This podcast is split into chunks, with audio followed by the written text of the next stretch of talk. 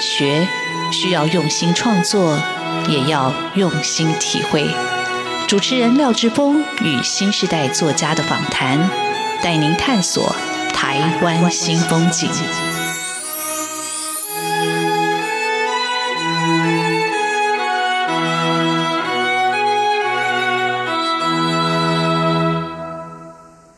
台湾新风景，我是主持人廖志峰。台湾新风景，台湾新风景，让我们认识台湾新时代的作家，看见台湾文学的新风貌。我们的岛。故事依然继续书写，各位听众朋友，大家好。今天为各位听众朋友邀请到的来宾是诗人丁威仁。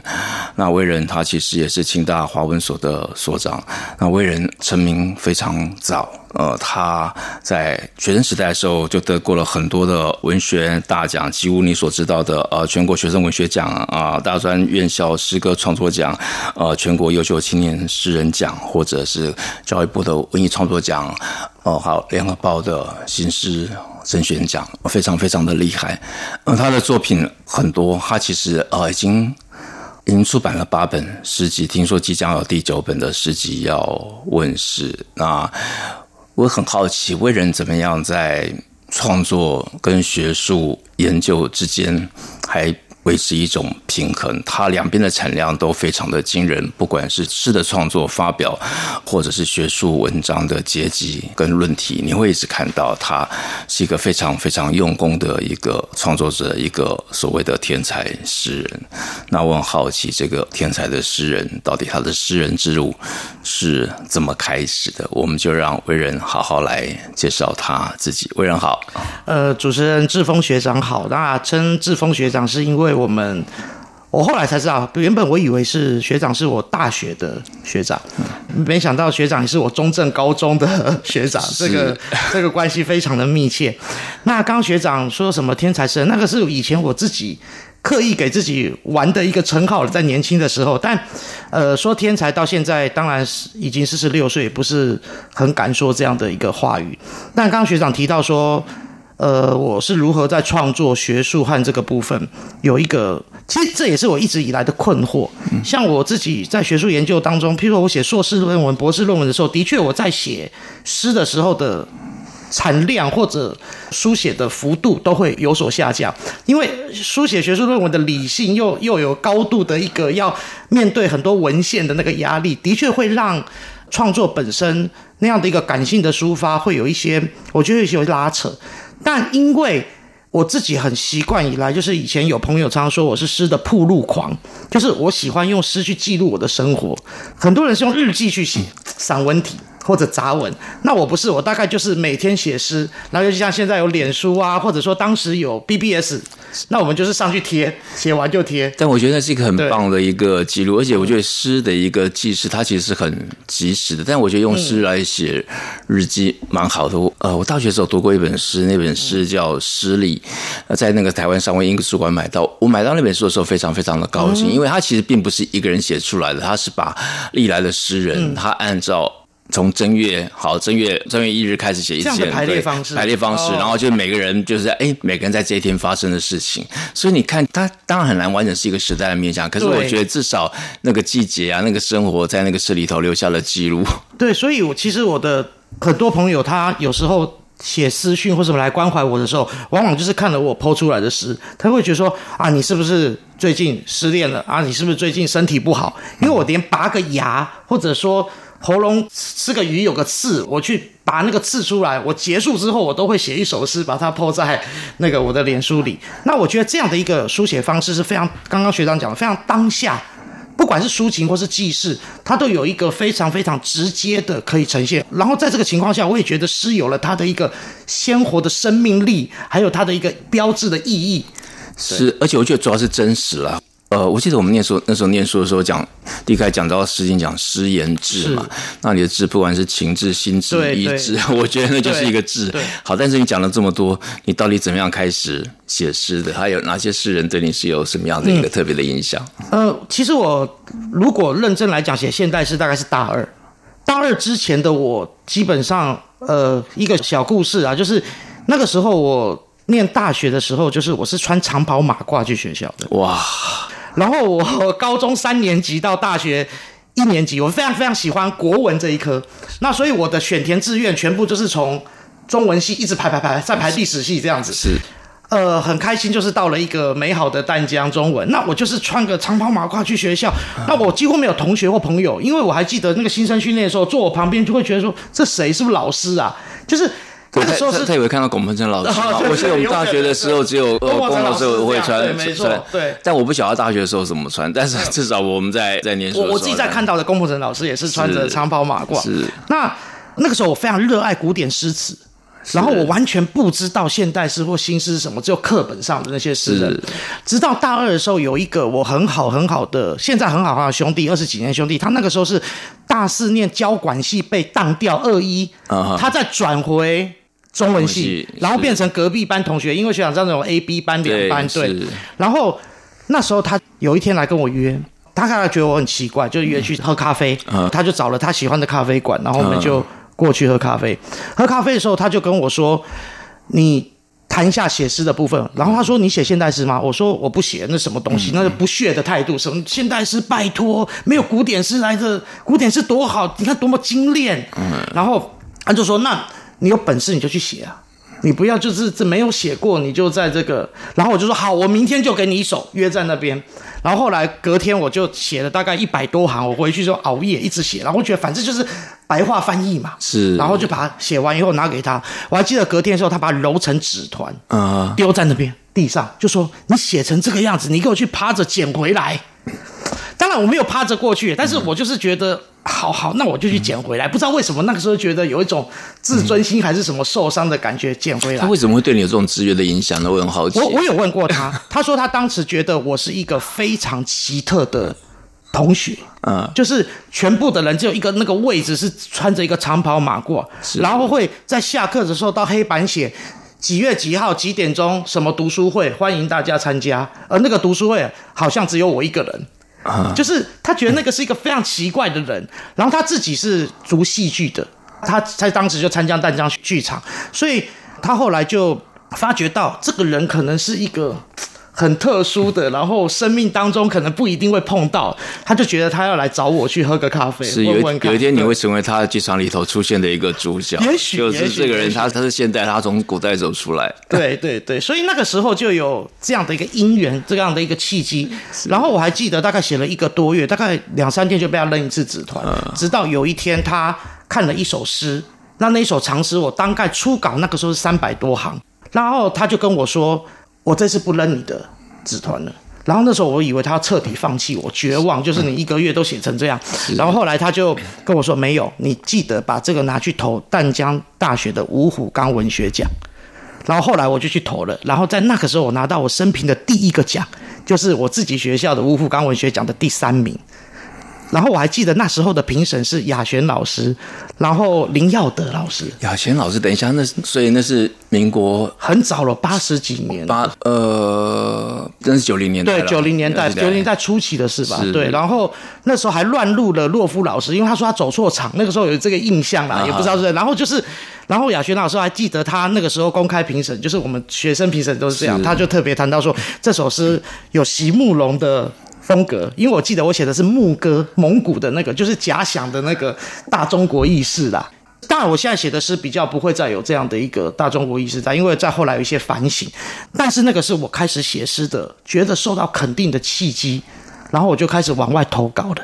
投那时候很多的诗刊、报刊的副刊，这样。我我的经历跟你比较不一样，其实、嗯、我也是大学的时候就参加学校的五五刚的散文奖，啊，征文。学长也参加过散文奖。那大一的时候我就得到散文组的第三名，嗯、然后大二的时候得到第一名。但是我突然想，我到底在写什么？然后我已经一下写到这边，然后到底 我之后要写，啊、那我反而就就推到一个读者跟自己一个自在阅读的一个生活的一个态度。嗯、好，我们这里先休息啊，待会再来听诗人。学者、作家丁伟仁谈他的一个创作历程，以及他最新出版的书，叫《编年台北》。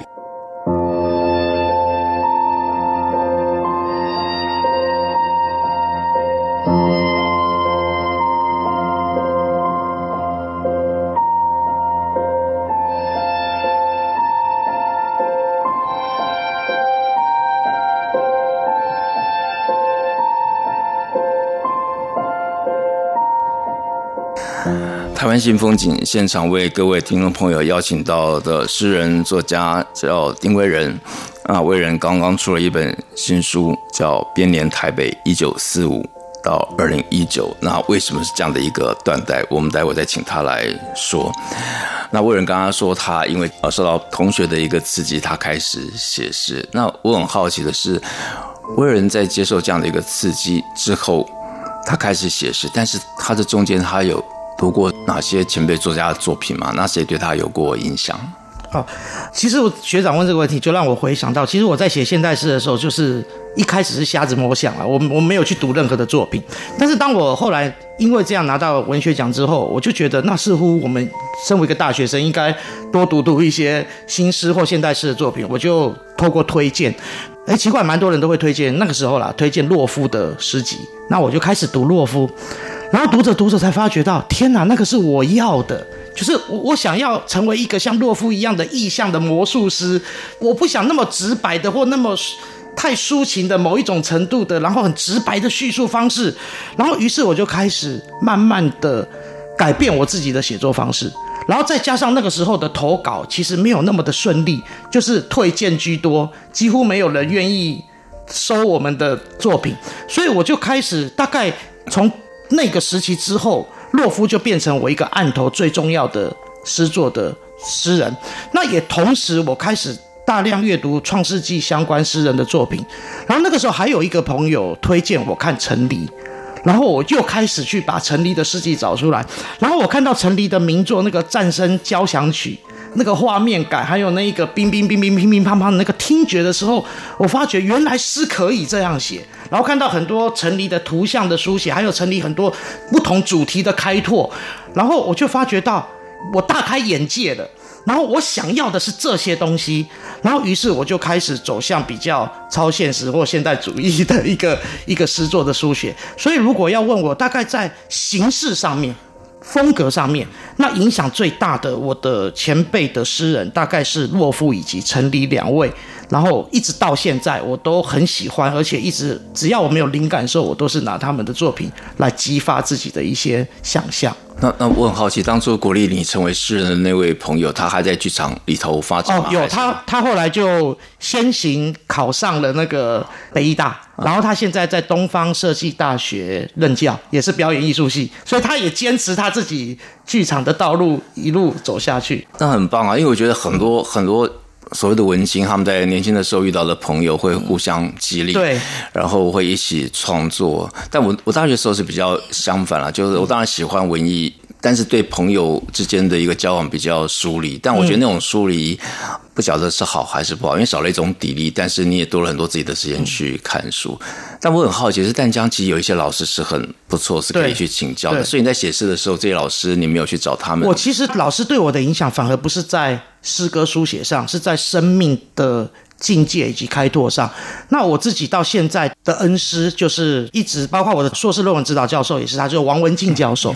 那我永远记得一个小小的故事，就是有一年我们上他的中国文学史必修课，然后早春吧，他就过来，我记得那个就是来上课的那一堂课，他就告诉我说，告诉全班的同学说，校长宿舍外面有一枝梅花早发的。早开了一株梅花，然后他说：“我们今天就不上课了，我们去看梅花赏梅。”然后大家一哄而散。那我我都坐最前面，他就抓着我的手说：“威人，那你跟我去。”我就一路跟他走，他就开始跟我讲各种古人跟梅花有关的诗。那个时候，我突然觉得，这好像才是我要的一种生命美感吧。哇，那这是一堂最棒的。文学课，对，哎，威人聊天，我过去我在丹江的一个回忆。嗯、其实我大学的时候有几位老师，我特别印象深刻。嗯、那王静老师那时候没有开文学史，嗯，但是我想如果上他文学史，我会不一样。但他上开了那个文学概论，我也很重要，因为他文学概论他好像早期他提到了两本书，那两本书我现在有时候案头都还会看。嗯、一个是《洛阳伽蓝记》，是华人出版的，他的他的，然后一本是《艺概》啊，我也是觉得哇，这个是很精彩的一个文学评论，或者就是书写，他在里头给你很大的。一个启示啊！我想年轻时代其实会有一种生命的一个激发，引导你走向现在的这一条道路。好，那威人，你刚才提到你一入手就是应该是自学，然后慢慢找到书对来看。那你自己觉得你自己创作的录像有几个时代的？我看你有八本，就即将我九本的诗集嘛？那你觉得不同时期的的诗作有什么样的一个风格的特点嘛？或者内容的重点？我其实因为诗比较偏向于日记的书写，所以我其实没有特别拘守于哪一类型的风格。所以可以看到，我会以脏话录诗，我会以各种可能是网络的用语录诗，但基本上应该会有一个大方向的部分，就是呃，如果就一个对。岛屿或土地的认同，早先的确有一个可能，在一个书写古典诗词的情怀当中，有一些大中国意识的呈现。但是因为我后来硕士班读书，到了中兴大学中文系读书，然后后来博班也留在东海。那整个中南部其实给我最大的震撼，从台北到中南部，我那个时候我最大震撼是。我听到的台语其实变得非常非常多，然后那时候接触的诗人变成，因为有那时候认识的像李长青啊、严中正啊这一些诗人朋友，然后包括王中仁，那我们接触到诗人是立诗社的诗人，所以参与一些立诗社的活动的时候，就发觉到，天啊，怎么跟我过去的在对一个土地的了解是完全不一样的？那那个时候我就开始反省思考，我的书写本身是不是有可能在主题上面不是只有自我。不是只有那时候有人在嘲笑我是写下半生，因为我喜欢写写信，那个年轻青春时期有一个部分，然后好像不是那么只写抒情，然后不是这么的把语言拉到一个可能很多人都看不懂的地方。那那个时候我就发觉到，对，原来有一块我这是我的土地，我出生在这里，所以我就开始那个时候我们也参加了隶诗社，然后开始写了跟土地有关的作品，但。那样的一个主题的影响，对土地的关怀就一直埋在我那个时候，我我觉得成为种子了吧。这个种子后来在几年前，从走失高雄到后来走失猫里到编年台北，包括我后来投地方性文学奖的很多的得奖作品，我觉得好像都在实践这一条路。但另外一条路，我还是继续写我想写的那种披持生命的记录啦。对，呃，唯仁提到一个。大家可能慢慢的比较淡忘的，或移除我们的文学阅读的视野的，叫历史社或者是历史刊。但我大学的时候，我有一次读到一本历史刊的，我忘记那是一本杂志型的。也许是杂志型，它是双月刊，双月刊。但是我后来留下了日本战后诗人写的诗，我读到了非常非常大的震动跟触动。到现在那些诗还留在我的书桌的某一个角落。那我觉得，当一个诗它跟土地是有连接的时候，它的生命力特别特别的。绵长，然后我觉得它其实是会打动你，就会让你在形式以外的，或者在意象的寻找以外的，你觉得你有个更深刻的东西想要去追寻或捕捉吧？是不是这个意思？对，其实那个时候让我感受到的就是说，原来诗不是只有自己与自己的关系，诗也有自己在这个处身土地上面，我们可以透过诗去关怀，而且这更让我连接到过去。我们在读古典诗当中，的确在唐代也有一些诗人是这样去书写他的。那时候的面对的土地，不管是杜甫或是白居易，那我以前最崇拜的以前的那个古人的偶像诗人是李白，但是后来这十年来吧，十几年来，我慢慢我开始喜欢杜甫，开始喜欢白居易，甚至我的授课以前还上过白居易诗上十八周，然后我就进入了那一个诗歌要为时事而写的那个，那这个东西我觉得都跟刚刚学长讲的这一个。自己对土地的连结认识有很大的关系。对，你就从天上回到了人间，好，对，好。那为人回到人间，他的诗作的一关怀，从比较远的怀古的泥古的，回到一个比较现实的、贴近我们土地的一个诗作，就陆续的产生。我们这里先休息一下，待会要请为人来讲他的最新的诗作《编年台北一九四五二零一九》。到底在说什么？说了哪些故事？为什么是这一年是用这样的一个事件来做记录跟抒发？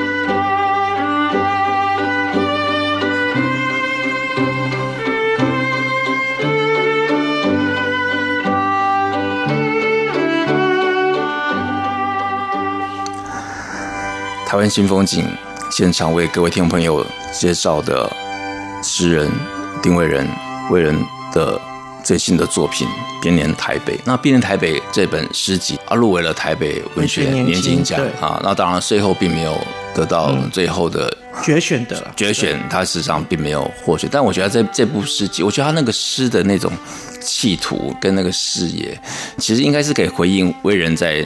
上一节所讲到的杜甫那种诗词的那种气魄跟企图哈，那这是我的理解。那刚好今天有这个机会，请为人来好好介绍这本诗集，他到底怎么样来写，收了哪些诗？那对他来说，他的意义是什么？呃，学长这样的问题，其实对我而言，我大概在二零一七年的时候出版了《走失高雄》，二零一八年出版《走失猫里》。那以高雄和苗栗为主，我当时书写的是用一种空间的概念去写，就是我实地的去高雄和苗栗踏查，尤其是高雄，我一区大概大概就会留下一到三首不等的著作。后来收了这样的一个集子，但是我一直在想一个问题：那我们有没有可能拉出时间的？纵轴，然后带自己穿越到我没有经历过的老台北，没有经历过的属于学长辈的或者在之前的那一个旧回忆。那我自己一直从基隆，后来五岁到台北，然后就一直在台北居住，然后后来搬到了台中。但是台北，我母亲还是在那，常常会听到母亲讲一些台北的老故事。所以我就在想，那我是不是可以来展开一个纵轴的书写？就是我把时间作为一个可能，那我。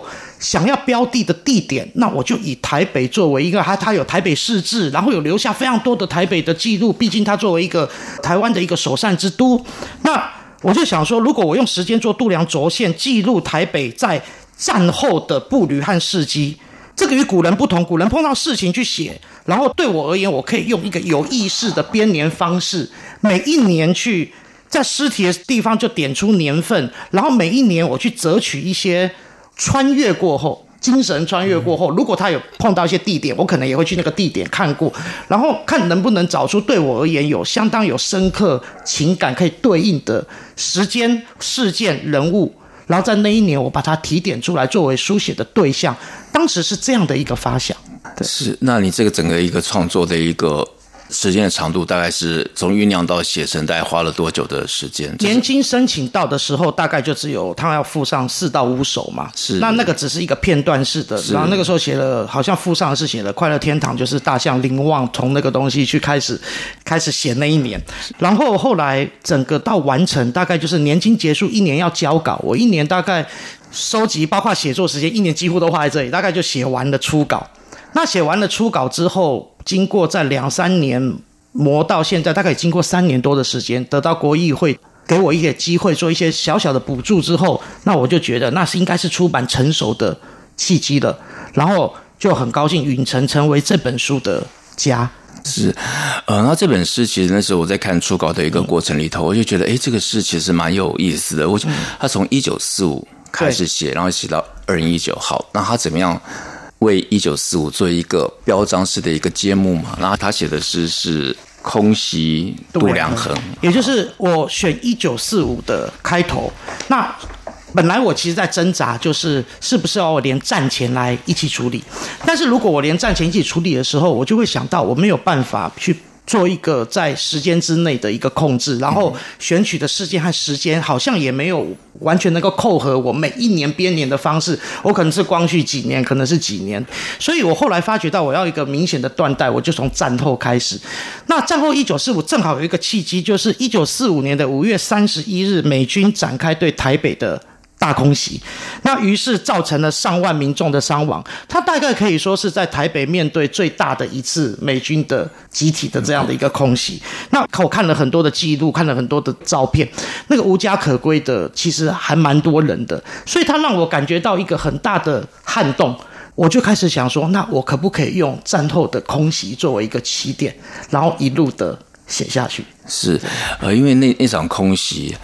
那场空袭其实让我父母亲相遇，就是我 对，真的有这个故事，就是因为呃，我祖父他们本来就住在城里，嗯、那母亲在乡下嘛，他们到乡下去去避难。对，如果 当时有这个故事的话，我可能这首诗里面就会用一种更叙事的手法，是去写一个像小说一样的那个。是，对。但我自己并还没有打算去写那部分，因为不晓得去讲那段历史，大概已经都没有人在提。好，那但今天不是要讲我，今天讲那你这本诗集里头还贴了哪些？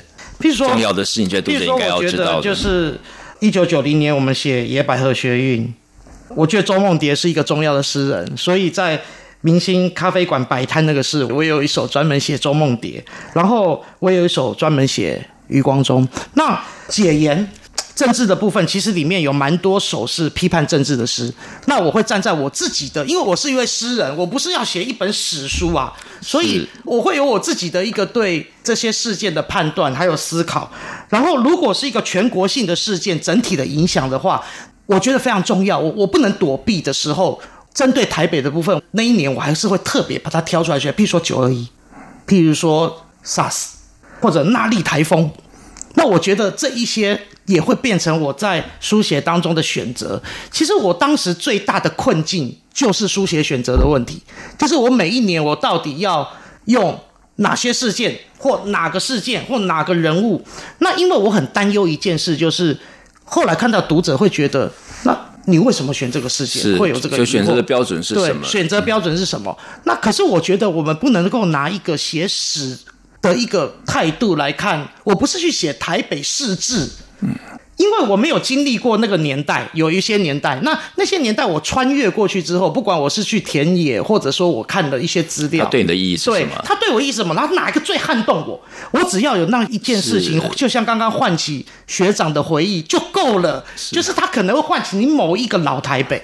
好，啊，这本诗集呃非常非常的精彩，值得读者细细去品味。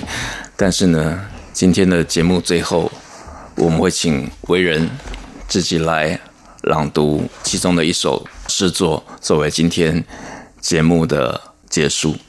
呃，那我选的诗作，我其实蛮挣扎，是不是要选九二一大家都经历过的，或者是说其他诗作？我选的一首诗是在。二零零三年 SARS 疫情严重，所以我想对应我们现在的疫情，我觉得这首诗放在这个时候来读是最特别有意义、特别有意义的。那那时候和平医院封院十四天，而且同年可能大家遗忘了，同年大象林旺去世，是对，而且大象林旺享受八十六岁，我就把这些事件写了成了这一首诗，我就把封锁这一首诗读给大家听。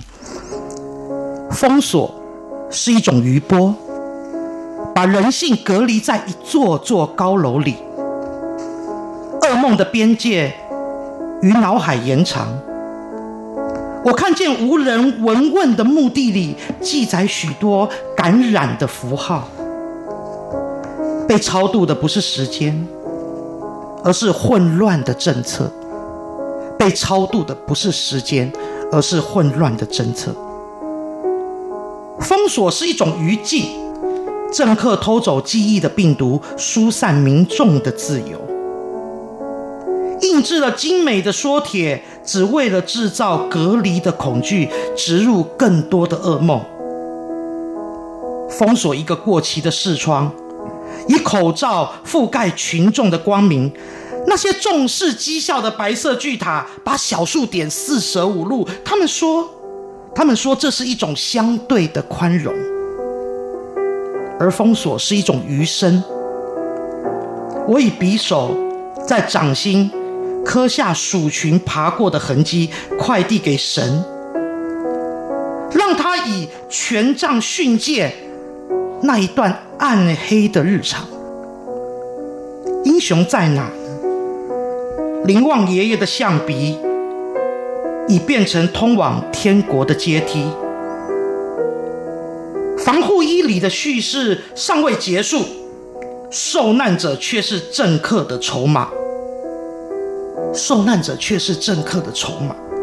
这岛屿的封锁早已成为感染的咒怨。啊，谢谢魏仁，非常感谢魏仁到我们节目来做这样精彩的一个分享。编年台北最近出版诗集，值得推荐给各位听众朋友。